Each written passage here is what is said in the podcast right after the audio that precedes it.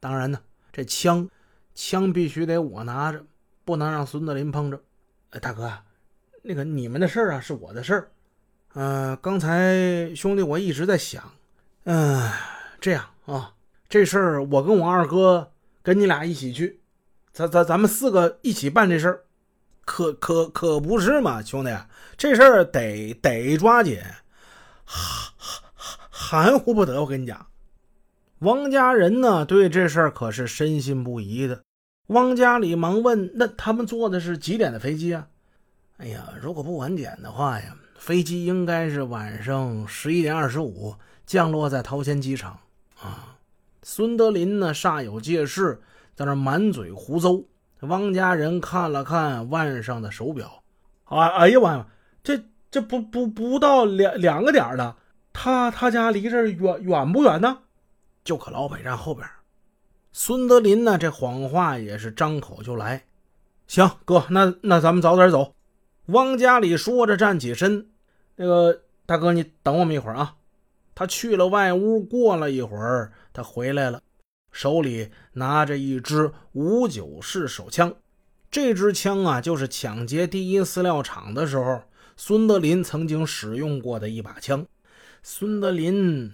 两眼巴巴的望着汪家人手中那只五九式，哎呀，馋的口水都出来了。那大款家搁哪儿呢？啊，哥，你你带咱们去，咱们给他端了。啥叫端了呀？全部杀死灭口，一个不留呗。事已至此，没有办法，孙德林呢，只好把这出假戏继续演下去，把他们领到位于沈阳老北站后面一居民小区。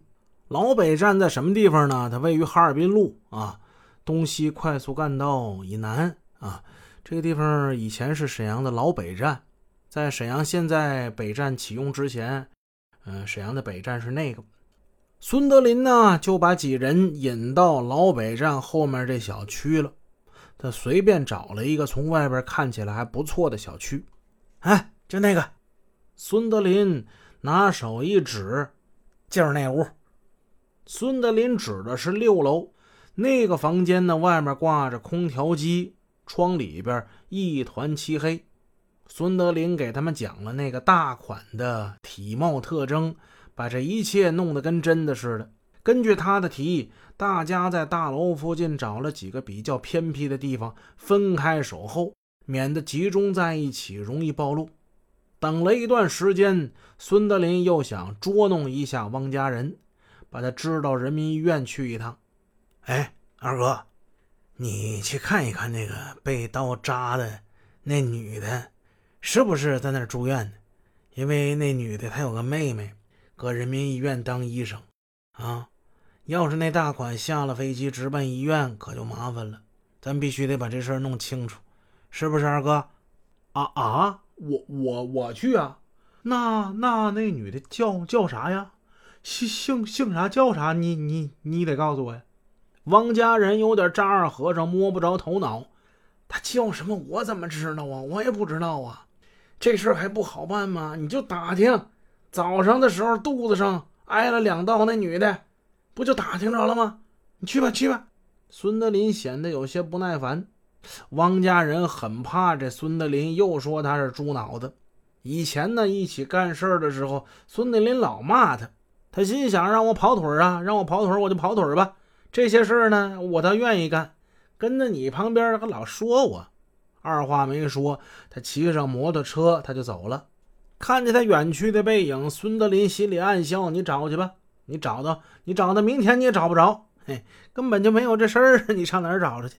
孙德林躲在大楼的阴影里，暗暗冷笑。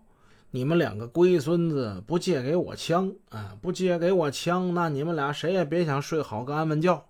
我就忙活你们，哎，我就折腾你们。嘿，没把枪骗到手，孙德林可有气了。现在是变着花样的在汪家哥俩身上泄愤。孙德林、汪家里在那儿一直守候到下半夜，也没看见那大款回来。是啊，那根本就虚构出来的，哪有这么个大款呢？楼上那个有空调机的那那户，那窗户一直是黑着的。汪家里跑过来问孙德林：“